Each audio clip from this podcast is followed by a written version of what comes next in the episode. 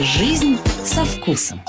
Всем привет, это «Жизнь со вкусом». У микрофона Дарья Орлова. Сегодня у меня в гостях ведущая телеканала «Моя планета» Диана Джалалова. Диана, привет. Привет. Ну что, давай я немножко тебя познакомлю с моими слушателями, прежде чем мы отправимся в увлекательные гастрономические путешествия по нашей необъятной стране. Э, я так понимаю, какая-то азербайджанская кровь в тебе льется. Да, часть азербайджанская, персидская, турецкая и даже немножечко итальянская. Ух ты, ничего себе! Да, вот итальянская. Откуда итальянская? У меня тоже вопрос к моим предкам, откуда она. Но вот я сделала недавно генетический тест, и он показал, что целых 10%, ни много ни мало, э, итальяно-испанская кровь. То есть вот теперь, когда на дискотеках модных я слышу какие-нибудь э, биты с испанскими мотивами, я говорю, вот она, родная, а, моя. Я дома. А я дома. Да. А, ну а где ты родилась, расскажи? Я родилась в Брянске.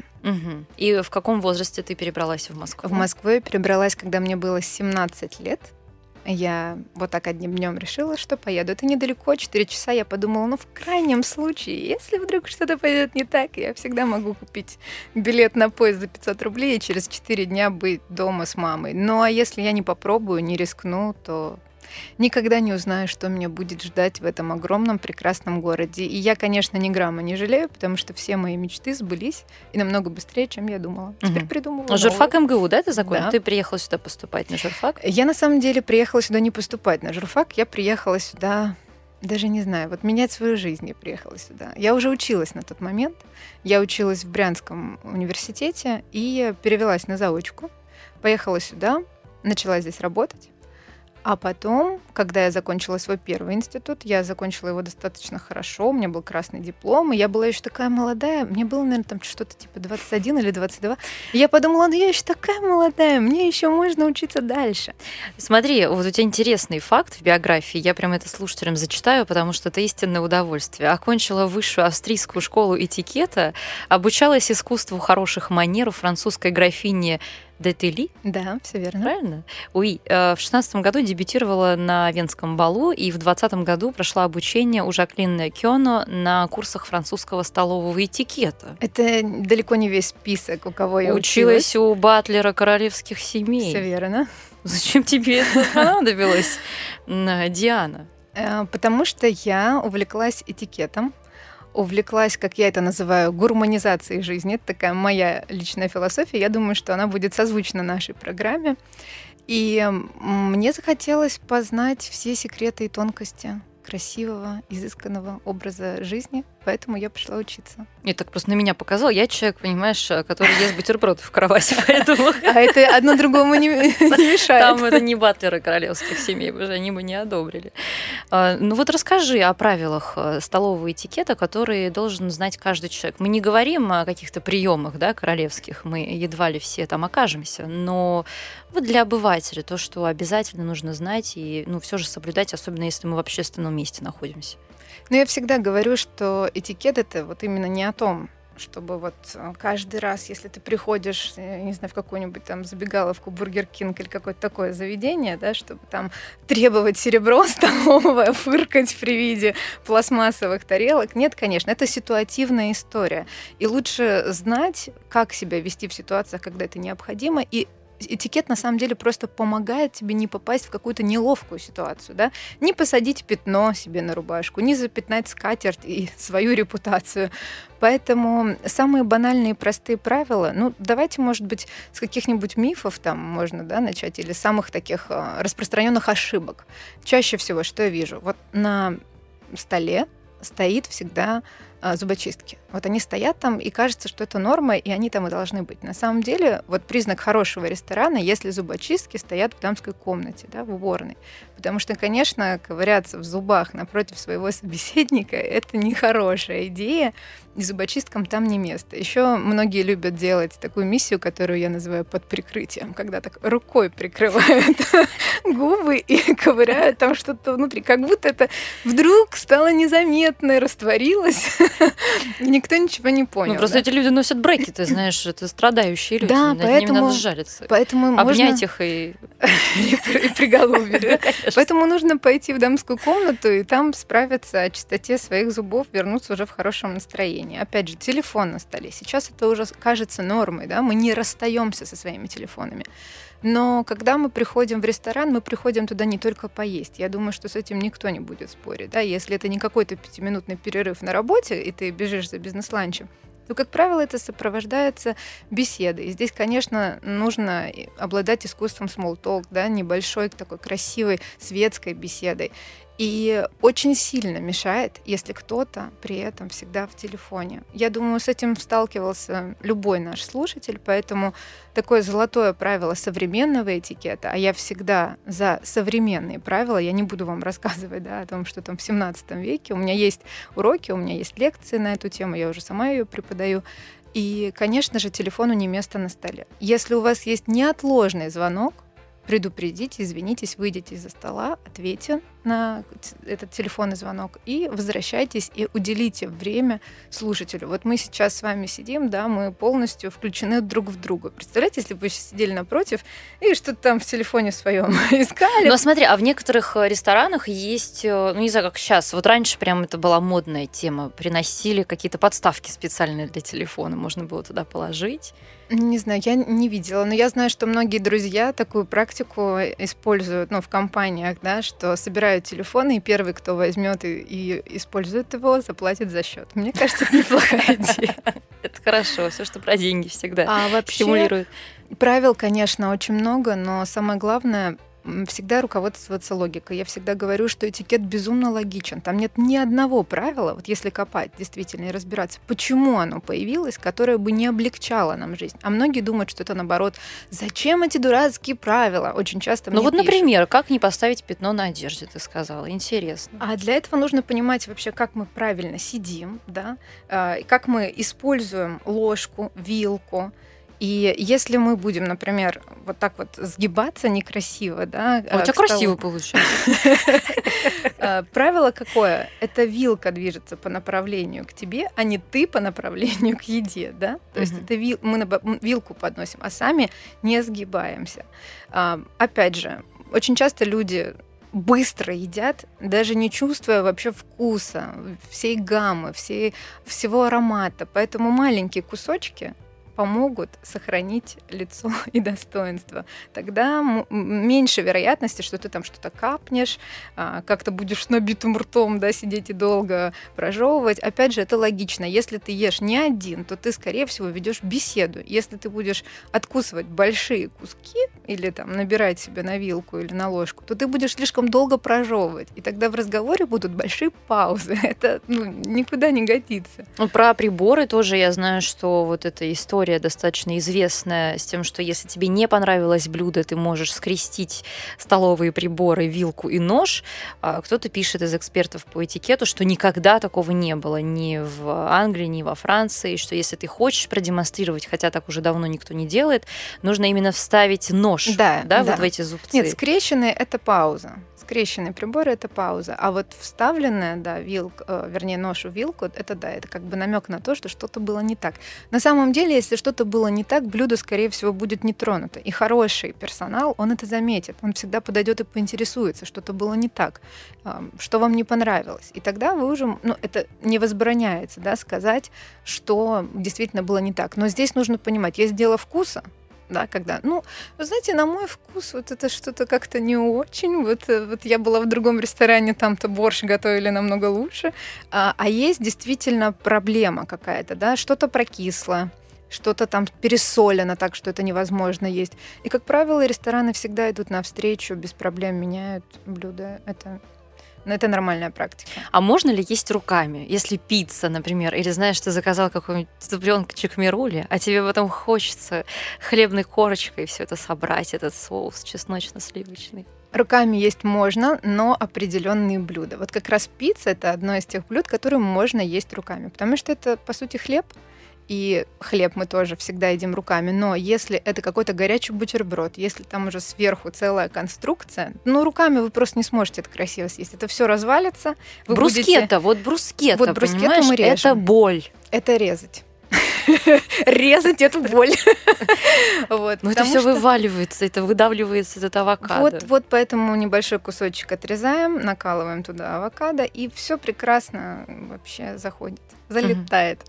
Если немножко откатиться назад, э, кто должен заходить первым в ресторан? Вот, например, мужчина, да, открывая дверь, пропускает женщину. Да. Даже где-то я слышала, что есть такие вроде правила, где мужчина заходит первый, э, там какие-то, может, это правила безопасности еще старые, не знаю. Как правило, мужчина, да, действительно придерживает дверь, позволяет даме войти, но дальше дама не бежит вперед паровоза, и он должен, вот понимаете, здесь такие чудеса, маневры должны быть. Он должен ее как бы опередить, обогнать, и уже весь диалог ведет мужчина.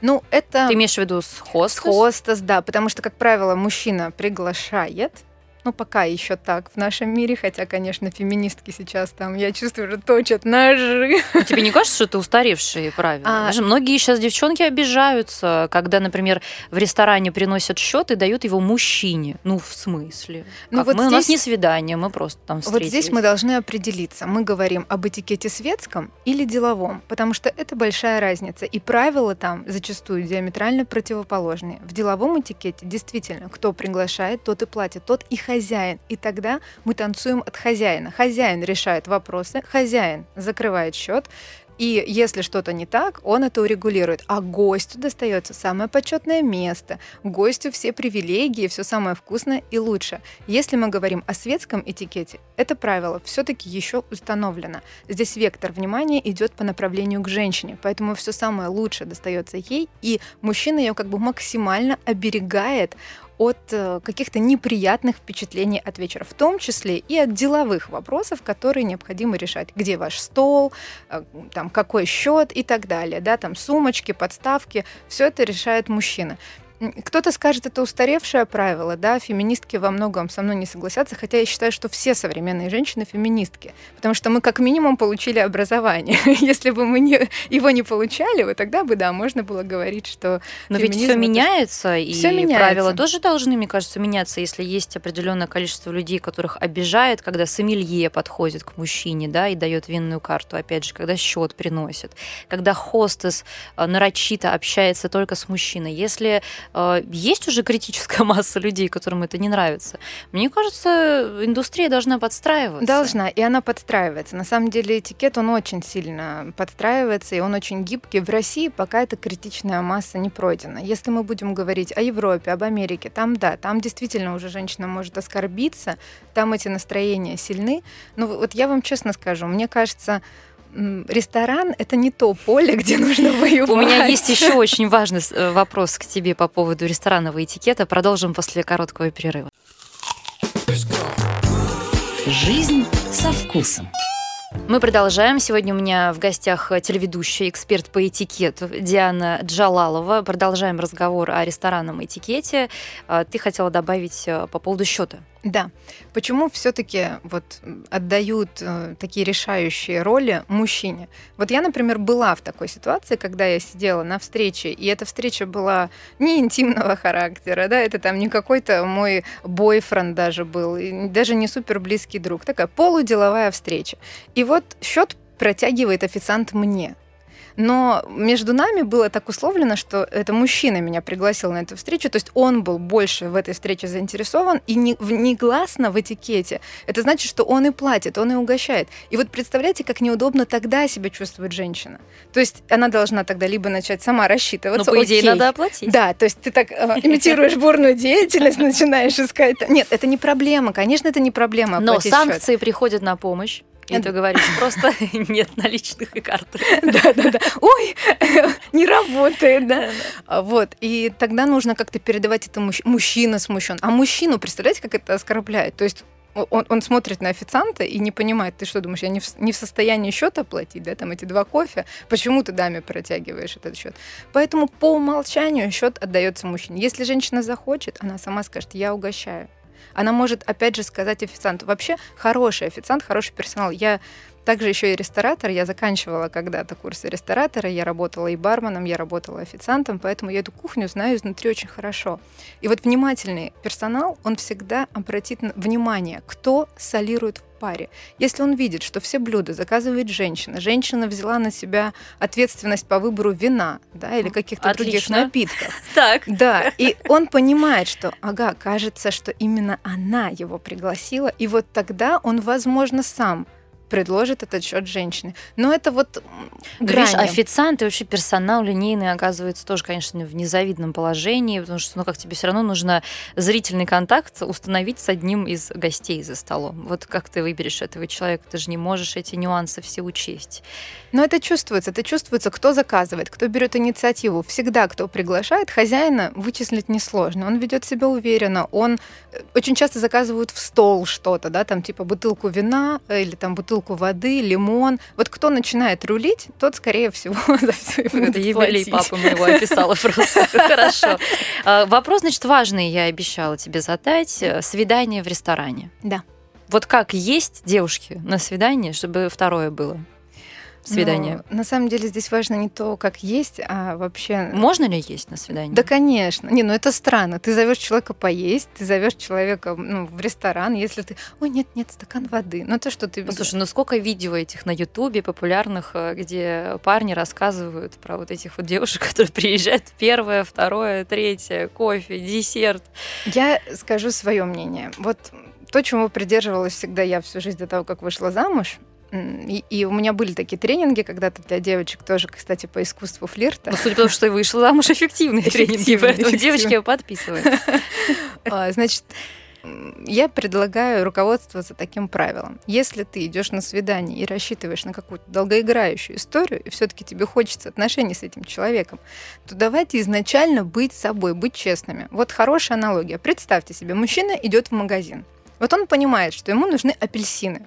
Просто апельсин. Он заходит в магазин, смотрит упаковка, там написано апельсин. Он такой, отлично, то, что надо, я беру, да, приходит домой, открывает эту коробку, а там помидоры. Может быть, самые лучшие на свете азербайджанские помидоры. Самые сладкие, сочные. Но, блин, ему-то нужен был апельсин, понимаете? Разочарование неминуемо. Так вот, если я дама с хорошим апельсином... Если ты апельсин... Если я люблю, понимаете, и первый, и второй, и горячий лагман, и вот еще там стопочку принесите, то я это из себя никуда потом не выкину. Хорошая тема, кстати. Можно Понимаете? ли выпить на свидании? Да, конечно, девушки? можно, но только тут надо знать свою меру. Особенно, если это первое свидание, да, не переборщить. Потому что, ну, мало ли, как какой-то там человек вообще, насколько он адекватен. Сейчас всякий бывает персонаж. Может, он маяк какой-то, а вас там унесет куда-то вдали. Поэтому можно, но знать свою меру ведите себя максимально естественно. Вот чем больше ты, это ты на свидании. Если ты помидор, будь помидором на сто процентов. Понятное дело, что мы все чуть лучше хотим казаться на первом свидании, но, по крайней мере, не перекраивайте себя, потому что ну, вам с этим человеком дальше жить, и ему с вами тоже. Mm-hmm. Давайте сразу а он же... просыпается, а ты апельсин на самом да, деле. Ты Куда апельсин, деваться, понимаете? куда бежать? Э, обратно в ресторан ты не вернешь. Конечно, вот именно. И вот сколько этот бедный человек будет искать свои апельсины, пока там то яблоки, понимаете, то огурцы. Ну хорошо, завершая эту историю, потому что у нас не так много времени, мы еще собираемся путешествовать э, сегодня по разным городам, э, рассказывать о гастрономических турах, в том числе, где можно пройти твои курсы, не знаю, подписаться, изучить изучить вот эти все материалы? В моих соцсетях везде есть ссылки. У меня большое количество курсов, в том числе курс по этикету. А, у меня есть курс, э, который называется чат-чар. Мы там медитируем с девочками каждый день, делаем практики, поднимаем свой энерговибрационный уровень. Есть курсы по общению, по коммуникации в том числе. Mm, так что э, ищите Диану Джалалову в соцсетях, подписывайтесь и э, следите. Э, Диан, э, ваша программа, я имею в виду телеканала «Один день в городе». Да. Как давно выходит и в чем э, его фишка, что называется? Чем она отличается от всех вот этих многочисленных э, программ э, о путешествиях? Программа выходит, мне кажется, уже пятый год Мне кажется, уже пятый, да. Еще пятый Е-. А, еще, хорошо, еще. Совсем еще юные. А, Вот, и все это время я ведущая этой программы. Один день в городе это такая концепция, когда мы попадаем в город, неважно какой город X, на один день. И вот дальше я, как супершпион, разрабатываю миссию. Мне нужно составить самое полное, яркое, интересное впечатление о городе. То есть посмотреть, как там люди живут, что они едят, во что одеваются, какой сувенир с собой надо при- привезти, да, куда обязательно надо сходить. То есть это такой вот must see, то, что сто процентов нужно сделать и увидеть в этом городе, если у тебя есть только один день. Поэтому я составляю маршрут, чтобы мы экономили время, чтобы все было максимально эффективно и продумано, и показываю с лучшей стороны город. Ну а где ты находишь эту информацию? Вот на какие источники ты опираешься, когда составляешь этот маршрут? Ну вот это действительно прям такая целая миссия разработка. Да? Я поднимаю какие-то архивы, я читаю и в литературе, мы смотрим карты, мы смотрим гиды. Естественно, это интернет, форумы. Иногда не лишне зайти в соцсети и посмотреть, что есть там, потому что сейчас местные жители очень много интересных фишек рассказывают, которые не написаны нигде, ни в каких вот э, специальных там путеводителях, да, и дальше у тебя целый калейдоскоп, из которого нужно выбрать самый смак. И, конечно, иногда ожидания реально себя не оправдывают, поэтому мы связываемся с кем-то местным, обычно мы берем какого-то гида, и начинаем его трясти на предмет правды. Говорим, ну давай рассказывай, вот это вот классно или такое? Просто, понимаешь, ведь для многих городов э, сейчас это даже, мне кажется, вырастает в определенную проблему, когда появляется одно-два модных места, если мы, например, про рестораны говорим, и их так раскручивают, туда везут журналистов московских, туда везут блогеров, их снимают там в известных э, реалити-шоу, и они становятся настолько раскрученными, что они просто портятся через какое-то время, все туда идут, э, классные какие-то, правда, проекты остаются в тени, там, закрываются, и ну, водоворот вот этот, да, э, действительно ты с этим часто сталкиваешься, когда в такие города приезжаешь? Наверное, такое бывает, но я могу это почувствовать только в Москве, потому что я могу в перспективе наблюдать жизнь какого-то места. А когда ты приезжаешь уже туда, ну, как бы ты же не знаешь, как было до и как будет после. Да, действительно, очень часто, если мы берем ресторанную, гастрономическую такую жизнь города, то, как правило, это там 2-3 ярких места, которые, ну, звезды, и куда обязательно придет любой турист. Был у меня в жизни случай, когда я действительно сама прочувствовала разницу. Это было в Сочи. Мы снимали ресторан. И вот когда мы его снимали, это было что-то божественное. Вот я Что и- за ресторан? Боже, как же он назывался? Я сейчас, наверное, не вспомню название. Ну вот, если Модное будете смотреть программу, то вы увидите его там. Вот Это не Рапан? один- Нет? Нет, нет, нет. А, грузинской кухни был Мгм. ресторан. Вот честно, вылетело название Так, и что там у тебя было? Вот, значит, мне там было очень хорошо, но мне готовил шеф. Это было потрясающе. Там была, э, сейчас как это называется-то, э, сыр, сыр когда фондю по-сочински. Вот вы представляете, фондю по-сочински там с мамалыгой, там с каким-то молодым сыром. Я просто ела и Они слугу не растопили? Э, Вот, вот они там каких-то несколько, четыре, по-моему, вида сыров, там что-то растопили. Это было божественно. Хачапури. Это был лучший хачапури в моей жизни. Когда вот он по-аджарски, и вот эти края даже, которые завернуты, они были с лугунью и внутри. И это все такой вот зажаренный в печи. Просто невозможно вкусно. И я, значит, на радостях потом уже со своим мужем туда поехала. Говорю, я сейчас тебе покажу. Вот ты, вот ты там вот свои знаешь, а я тебе сейчас покажу ресторан, так ресторан. Мы пришли, ну, может, мне просто уже не шеф готовил, я не знаю, а может, просто действительно время, да, прошло. Было вкусно, правда вкусно, но вот не настолько, что прямо я вот готова была пальцы свои съесть вместе с этим. Ну, Так бывает, это правда. Это такое одно из самых больших разочарований э, любого путешественника, который возвращается. А сколько всего городов ты посетила? Это Россия, правильно? Только Не только. Мы ездим по всему миру, но сейчас, видите, такая ситуация, коронавирус, и немного сложнее стало путешествовать, хотя мы все равно выбирались. А, И даже вот в том году ездили все равно за границу. Ну сколько всего ты за пять лет посетила О городов? боже, я не посчитаю. Я могу сказать еще? приблизительно русских, сколько городов. Вот русских наших городов где-то за 20 уже. Вот 21, 22, наверное, как-то вот так. Мгм. А так не скажу. Расскажи э, про свои последние, да, наверное, путешествия. Мы сегодня будем говорить про Сочи, Элисту, если успеем, Это не Петербург и. Владик. Это, скажем так, путешествия, которые я бы выделила направление, да, как особенно вкусные, вот где мне прям было хорошо, либо где кухня была очень необычной, которую бы я могла порекомендовать для искушенного очень человека, которому уже все приелось, и ему хочется немножечко свои вот эти вкусовые сосочки взбодрить.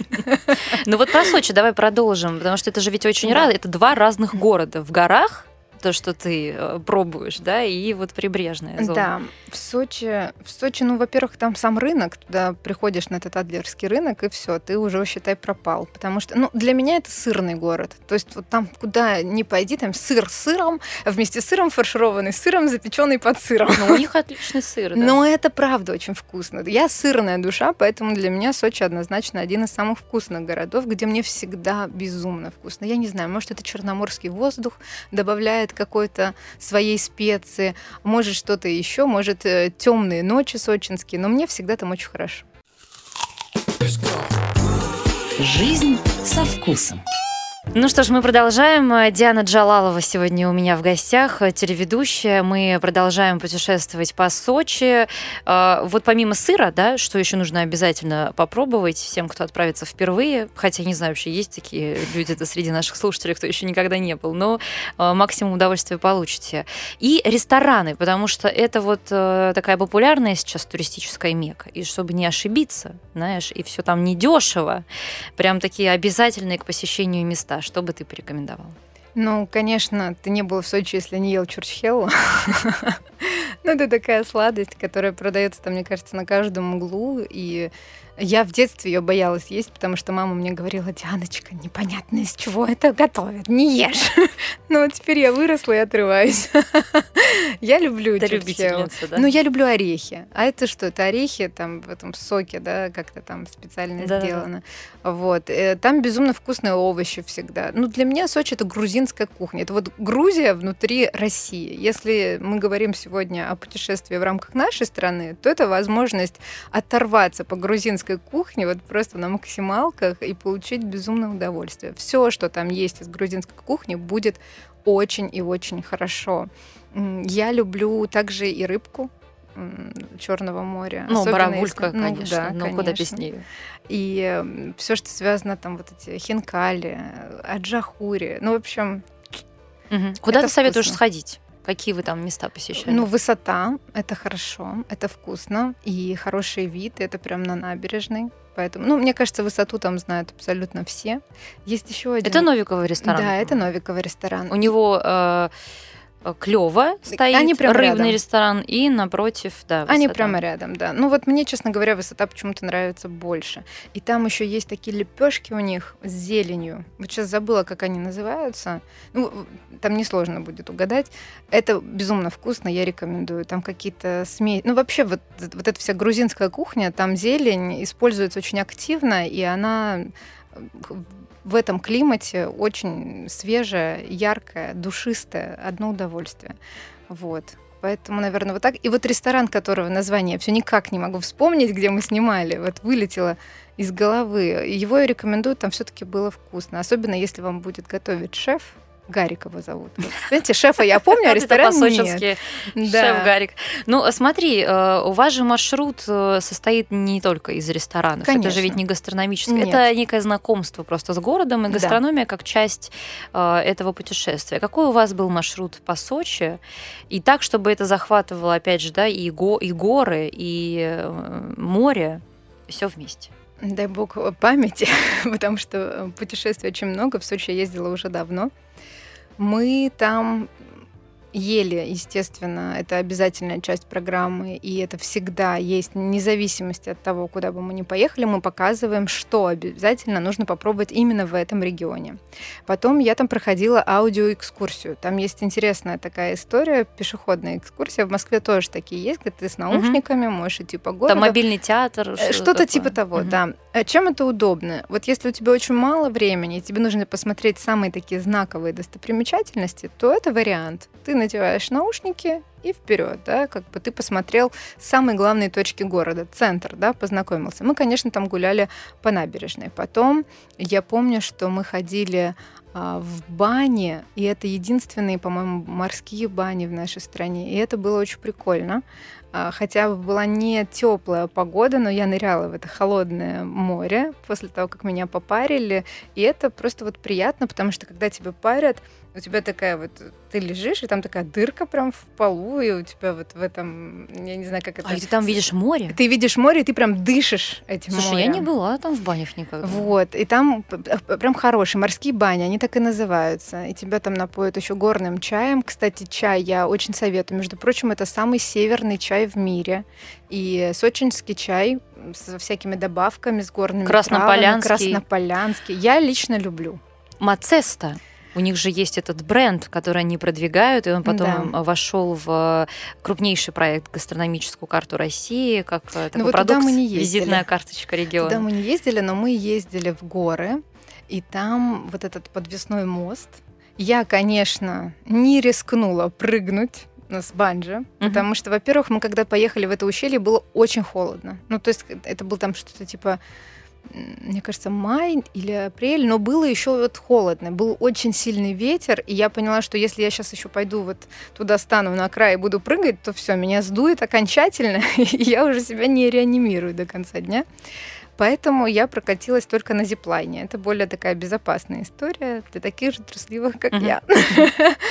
Вот. А, Мы, естественно, посмотрели театр вот этот огромный летний, где идут э, представления. Это очень красиво. Просто гуляли по центру города. Я сейчас просто конкретные какие-то, может быть, даже точки маршрута могу и не Ну, вспомнить, если что продолжать еще. вот эту южную историю, Да. Крым тоже, да, был? Крым тоже. Крым, конечно, был. И Крым я советую как отличную точку для гастрономического путешествия, потому что Крым это некогда была устричная столица мира вообще. Вы знаете, что оттуда вывозили за границу около 12 миллионов устриц в год. Это много.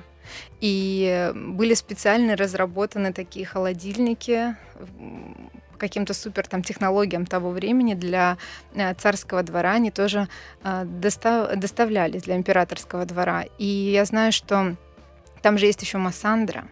И для тех, кто любит вино, вот эти их винные погреба, они включены в книгу рекордов Гиннесса, потому что там хранится миллион бутылок. Это самое большое там количество.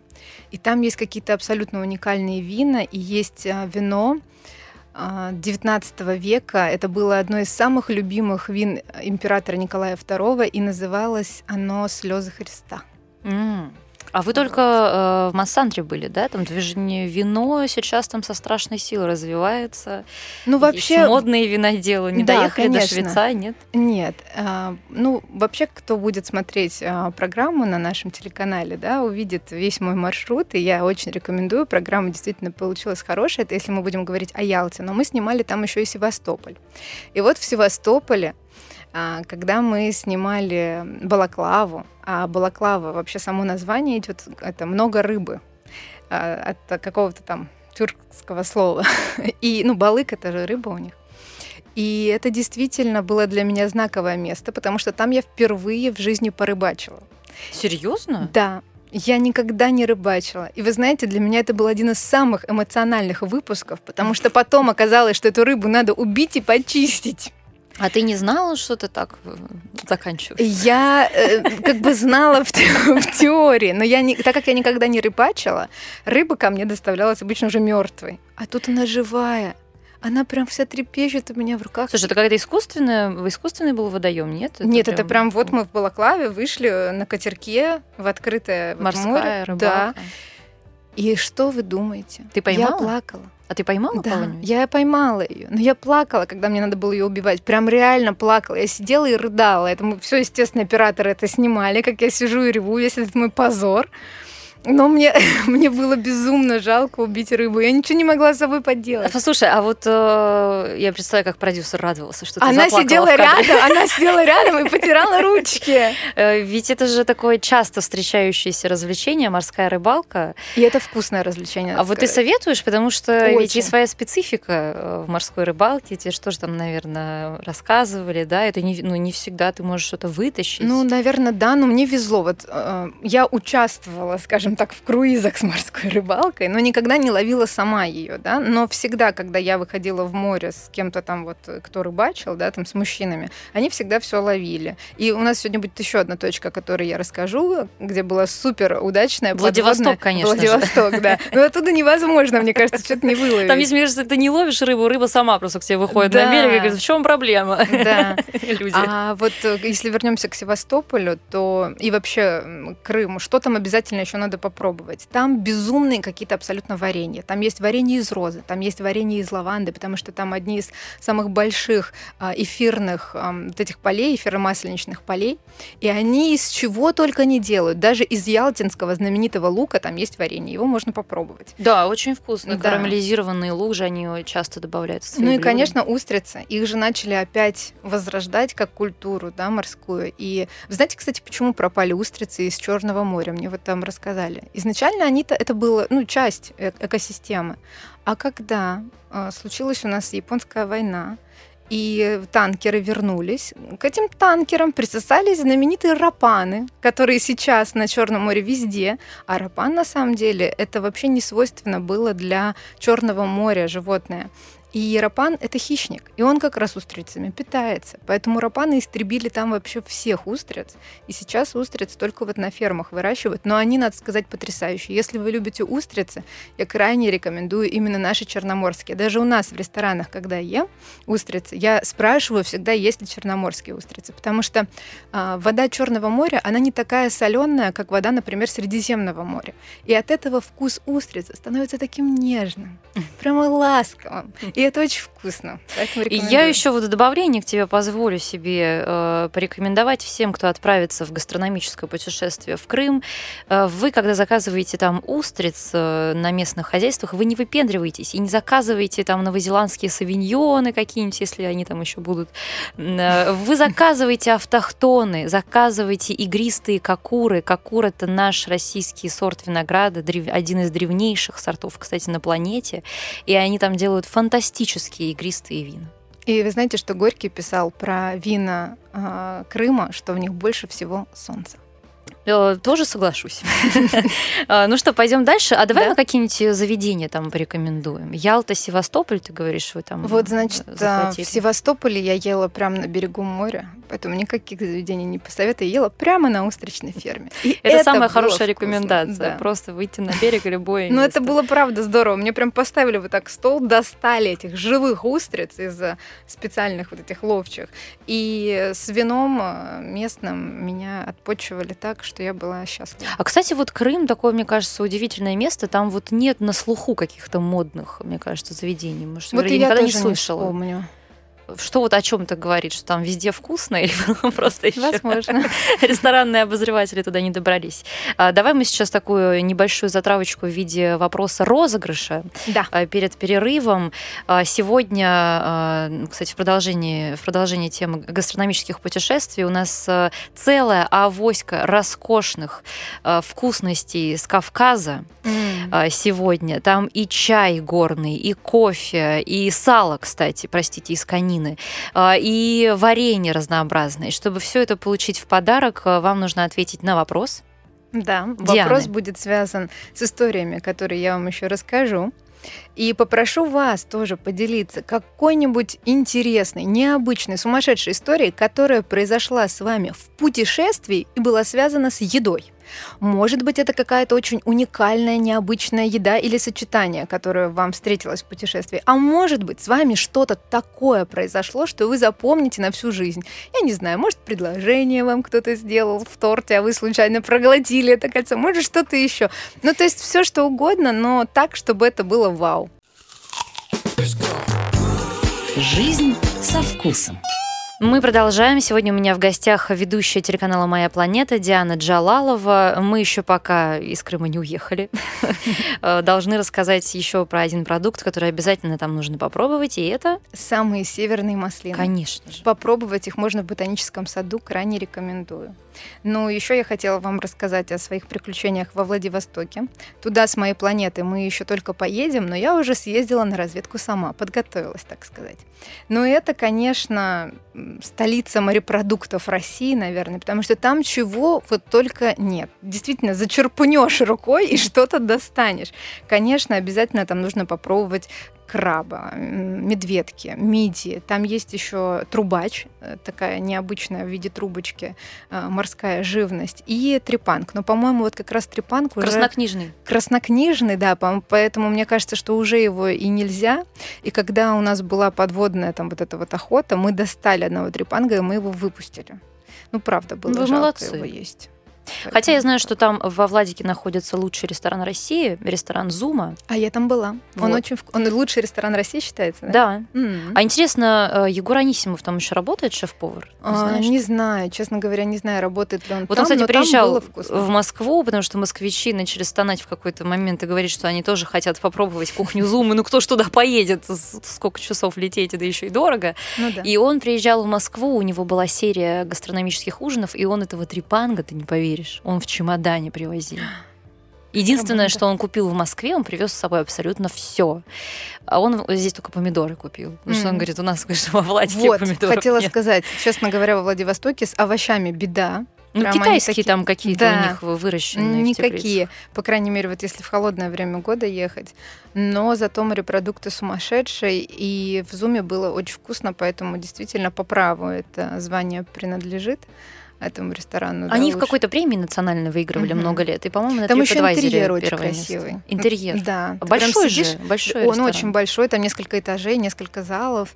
И я очень люблю рестораны, которые вот, доставляют мне удовольствие еще и визуальное где есть какая-то атмосфера, свой вайб. То есть mm мне нужно со всех сторон получать красоту. Что еще мы должны попробовать во Владивостоке обязательно? Ну вот я бы сказала, что только, наверное, морепродукты это вот прям обязательно-обязательно, да, а все остальное уже опционально. Ну рыбы, любая вот, которая там есть, просто она свежая, она вот она здесь, и это все будет очень даже. А вот, кстати, пока мы не перешли к следующему городу, такой, не такая небольшая остановочка, а, я когда готовилась к интервью с тобой, прочитала, что был э, небольшой скандал после выхода эпизода про Саратов, а, да, там что-то писали. И на тебя обрушились критикой. Ну, я думаю, что это просто иллюстрация, да, а так-то наверняка хейтеры это пишут, потому что местные-то они лучше знают. Они посмотрели твою передачу, а ты же там все не так рассказала, по Честно их говоря, мнению. я не читала, что конкретно. Я помню, что да, какие-то были комментарии, с чем-то они были не согласны, но я вот уже сейчас а даже как не ты вспомню. к этому относишься, к хейту вообще, как справляешься? Вообще не обращаешь на это как внимания видишь, очень спокойно, совершенно. я даже не помню, в чем там был сырбор. Просто я веду свой блог с 18 лет. Вот еще до того, как я попала на телевидение, я начала вести блог, видеоблог. И там хейта было столько. Это сейчас я уже взрослая тетя с двумя высшими образованиями и красными дипломами и могу грамотно излагать свои мысли. Взрослая тетя. А тогда ну, я была маленькой 18-летней девочкой, которая рассказывала, как накрасить стрелку. Ну, потому что на ютубе сначала не было других э, вообще. Ну, 18 лет. Ну, ну да. Конечно. А, не было в этой соцсети, где показывают видео. А, никаких других роликов. Это сейчас там есть серьезные интервью, и какие-то другие продукты. Я совсем другие темы сейчас там поднимаю. А тогда, конечно, меня много критиковали. Я еще не так уверена была и перед камерой, да, и со своими зрителями. Ну, со временем обрастаешь такой броней, что ты понимаешь, вот есть конструктивная критика, а есть просто человеку нужно вылить куда-то свои эмоции. Вот это мы в сторону убираем, оставляем конструктивную критику и смотрим. Так, ну может, правда, свет был не очень. Может, правда, я поправилась. Да, нет, нет, окей, убираем. А, может быть, правда, микрофон у меня не очень. Хорошо, как я могу решить эту проблему? То есть, ну, Потрясающе. Дашь мне телефон своего психолога за эфиром. А, а вот ты когда приезжаешь в эти города, вот что ты замечаешь, Диан? А, люди любят свои города? Люди любят свои Знают города. их историю? А, Люди знают свою историю, но очень часто такое бывает. Вот, например, последняя моя поездка Тюмень и Тобольск, когда я приехала, и местный гид, который там представитель э, и Уральского их э, округа, и там, значит, э, гостеприимство, какая-то там специальная организация есть, он там тоже полномочный представитель, и я ему рассказывала какие-то вещи, он говорит, я впервые это слышу от тебя, откуда ты это знаешь? И мы действительно сняли несколько эпизодов, которые вообще еще не были ни у одной другой вот программы. Вот ты спрашивала у меня, что уникального, да, в нашей программе. Ну, во-первых, это очень прикладной формат, то, что за один день я показываю, как действительно комплексное впечатление составить, и там все цены будут прописаны, все маршруты, все явки и пароли я сдаю, да, чтобы ты просто забрала самое крутое из этого места и увезла с собой. И второе, это мы всегда стараемся найти вот такие уникальные истории, мы действительно их раскапываем. Вот, например, в Тобольске мы раскопали историю про привидения, которые там бродят, а, значит, в подземельях. Э, И прям под алтарями, там, под алтарем были пыточные камеры для еретиков, для тех, кто, вот, не знаю, там, э, колдовал, для чародеев, да, и вот их там закрывали и пытали. И говорят, что там реально происходят э, аномальные какие-то вещи, и до нас ни одна съемочная группа это не снимала, а вот мы сняли. И все нормально с операторами? Всё нормально, все живы. Хорошо. К Элисте, да, двигаемся? Это Калмыкия? Это Калмыкия. Мы вот с вами поговорили сейчас про морские явства и вкусности. Давайте теперь же поговорим и про мясо. Про Элисту ходит такой слух, что это чуть ли не самое вкусное в России и вообще одно из топовых мест именно для мясных изысков. И мясо там, надо сказать, как только не готовят. В основном это баран. А, О, ну это им с Дагестаном придется тут соперничать. Да, но вот знаете, калмыки там, конечно, станут стеной и скажут, нет, это мы номер один. Для меня этот выпуск был эк- экстремальным э, в плане еды, потому что на самом деле я мясо не ем в своей обычной жизни, но в программах я пескетарианка, то есть я ем рыбу, но не ем мясо. Э, В программах своих я ем все. Ну, потому что, понимаете, мои предпочтения это одно, А, да, ты друг- липовый вегетарианец. а Мои другое любимые. дело. Ну, я, я- я считаю так, мой девиз без маразма и фанатизма. На ежедневной основе я это для себя не выбираю, но если мне очень сильно захочется, если я приехала, и вот в этом месте это часть культуры, это часть традиции, то я отдам дань уважения. Так было и с Элистой. Ни один калмык не может себе представить жизни без мяса, и особенно без баранины. Калмыкскую кухню можно описать так. Вот баран весь, который есть, вот мы всего его съедим, только по-разному. Я сейчас вам расскажу некоторые блюда, которые мне запомнились, и вообще выпуск получился очень классный. Самые там- необычные, пожалуйста. И Самые вот, не поверьте. Интересно, сможешь ли ты перебить этот рейтинг, э, потому что мне тут чего только не рассказывали, понимаешь, в этой, в этой программе. И, кстати, про то, что глаза у барана едят. Да, И едят вообще все. Вообще, тоже- вот все, что есть у барана, за исключением шерсти, наверное, все можно есть. Значит, блюдо, которое называется махан шалтаган. Вот именно так. Да, хорошо получается. Это, что это значит? баран, Мгм. баран э, с картофелем и зеленью. Похоже на такой вот как-то вот, как баранина, не знаю, с бульоном. Это вкусно, надо сказать. Он, он- я не знаю, как они готовят, но правда хорошо готовят баранину. Ну и, конечно, калмыцкий чай это вообще отдельное искусство. Чтобы вы понимали, калмыцкий чай, мало того, что он соленый, мало того, что он с молоком, он еще и с жиром бараньим внутренним, который жарится, и вот эти шкварки туда добавляются. Еще туда добавляют муку, лавровый лист и мускатный орех. Это без мизима никак туда. И он очень горячий.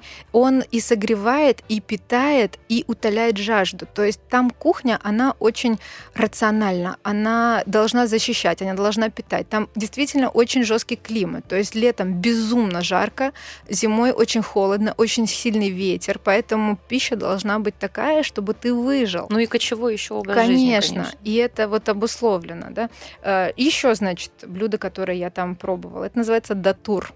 А, Датур – это внутренности барана. Вот это для меня была просто задача со звездочкой, потому что я вообще не ем вот потрошка, это не моя история.